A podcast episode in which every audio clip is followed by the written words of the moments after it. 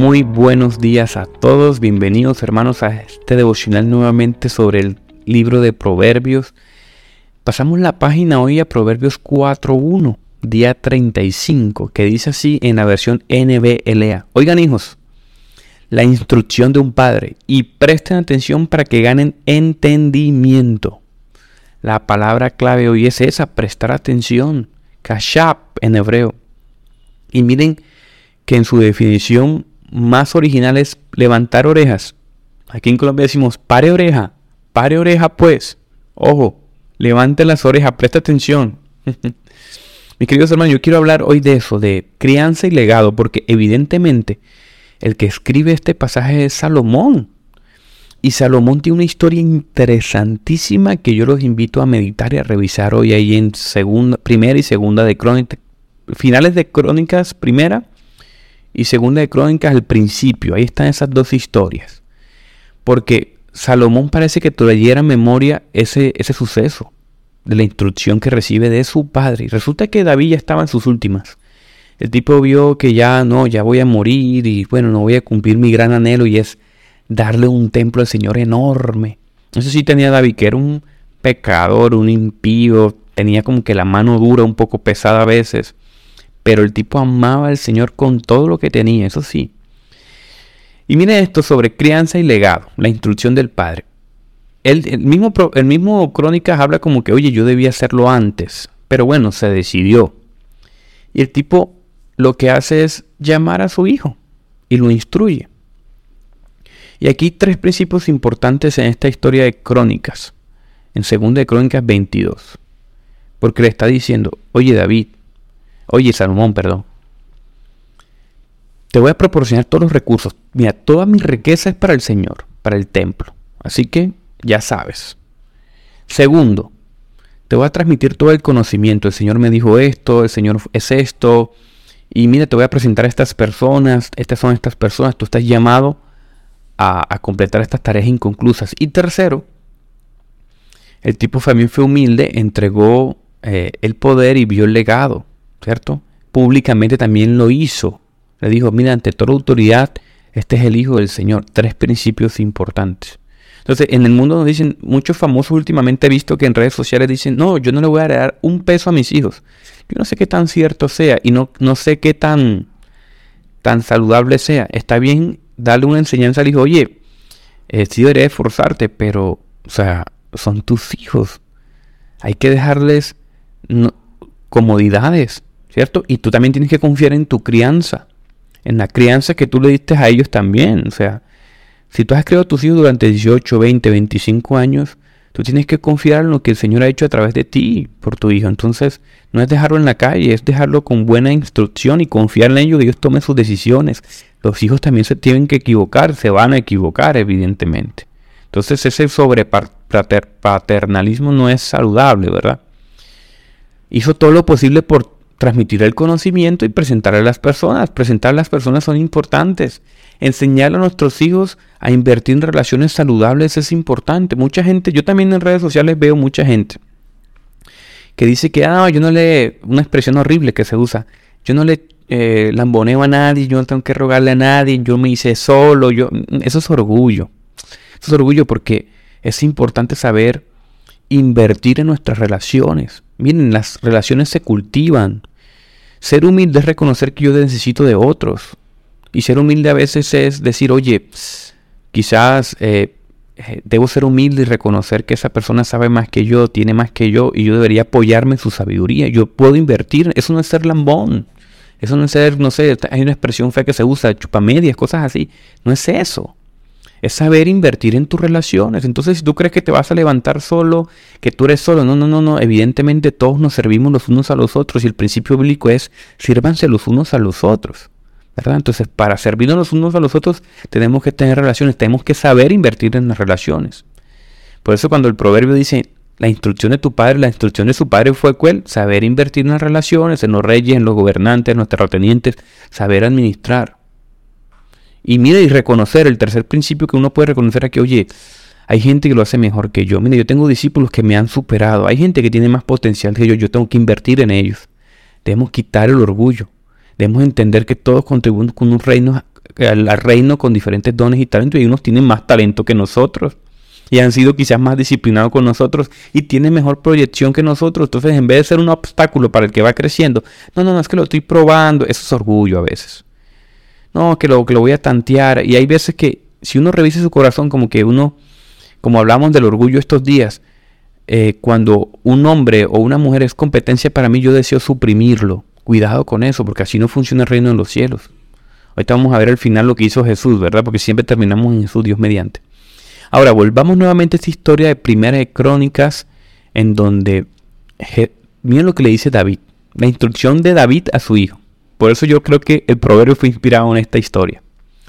Dice, le dice en Primera de Crónicas 22.13 David a Salomón, si tendrás éxito si obedeces cuidadosamente los decretos y las ordenanzas que el Señor le dio a Israel por medio de Moisés.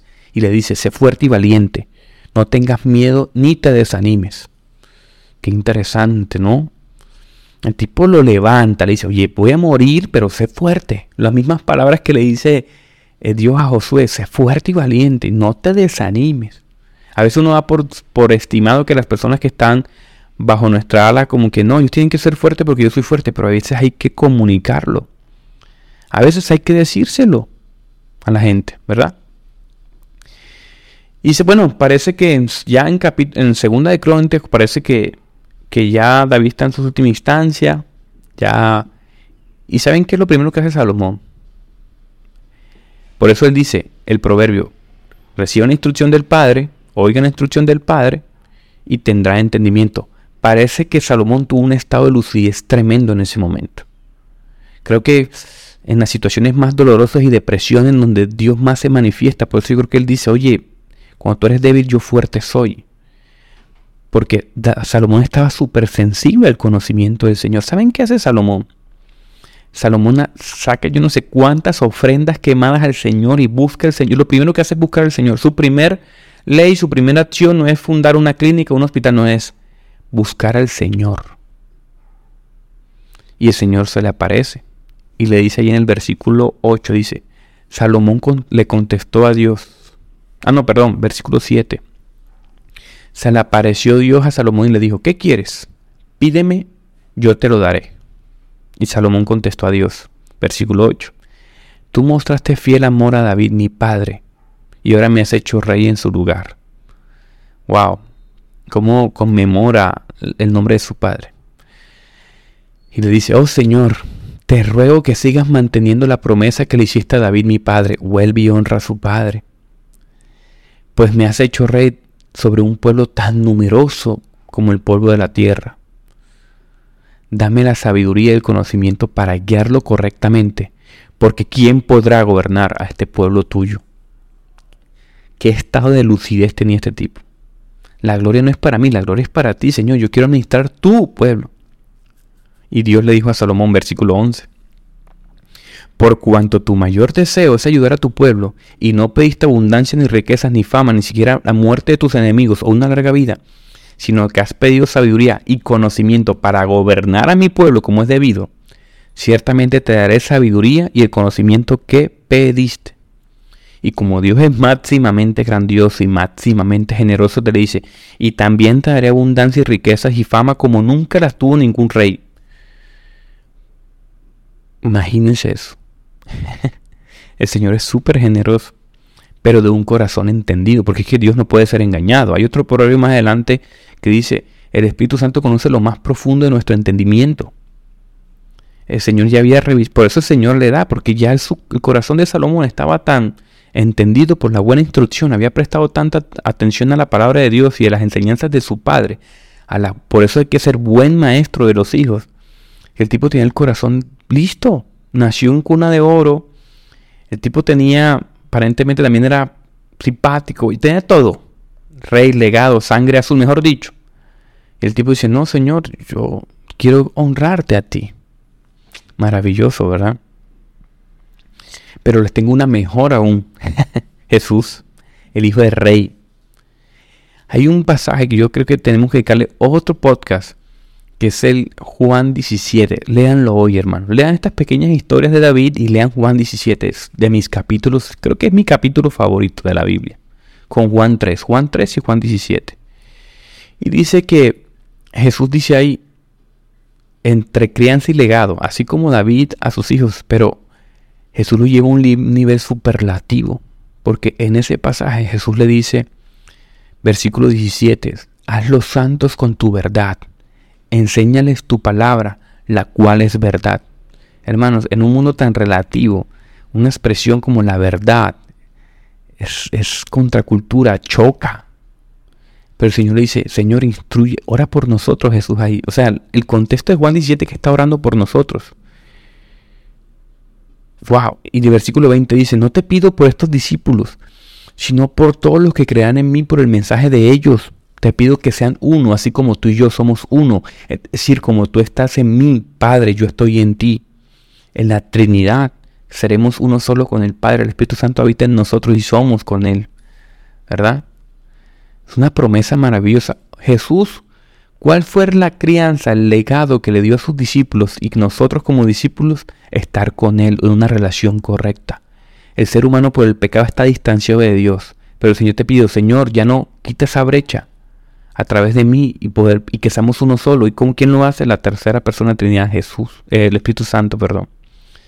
Maravilloso. el Señor lo lleva más allá porque Jesús es Dios.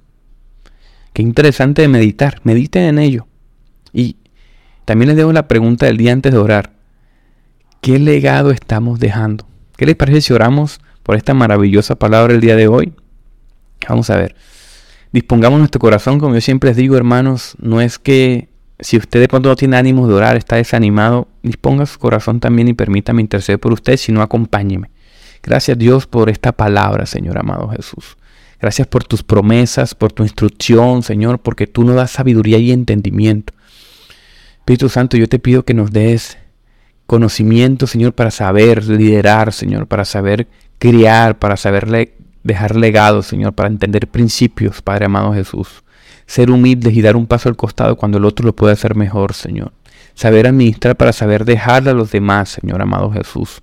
Saber proveer, Padre amado pero sobre todo tener entendimiento y sabiduría, como dice este gran libro de Proverbios, Señor. Una sabiduría entendida que es para darte tu gloria, Padre amado. Pero sabemos también, Señor, que tú eres un Dios generoso, Padre. Tú provees. Te pido por provisión para el pueblo, no solamente en dinero y en abundancia material, sino en abundancia de sabiduría primeramente, porque el que sabe, el que conoce, el que entiende, sabe administrar, Señor. De nada nos sirven riquezas si no sabemos glorificar tu nombre y saber administrarla.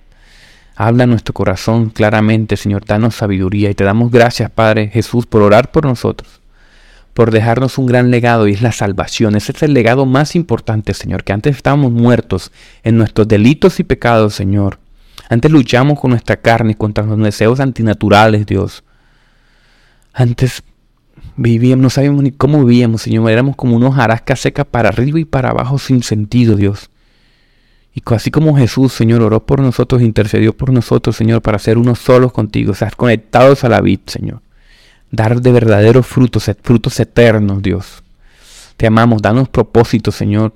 Oro de manera especial por ese que está eh, con un sinsabor, que no sabe para dónde coger, que no entiende cómo criar, cómo dar legado, no sabe para dónde, para qué rumbo tomar, Señor.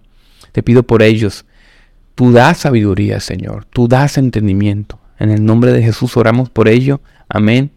Amén. Buenas, buen día, mis queridos hermanos. Recuerden que estas notas están guardadas. Si quieren buscar las referencias en Academia Pensamiento Cristiano en la pestaña de devocionales, ahí pueden encontrarlo.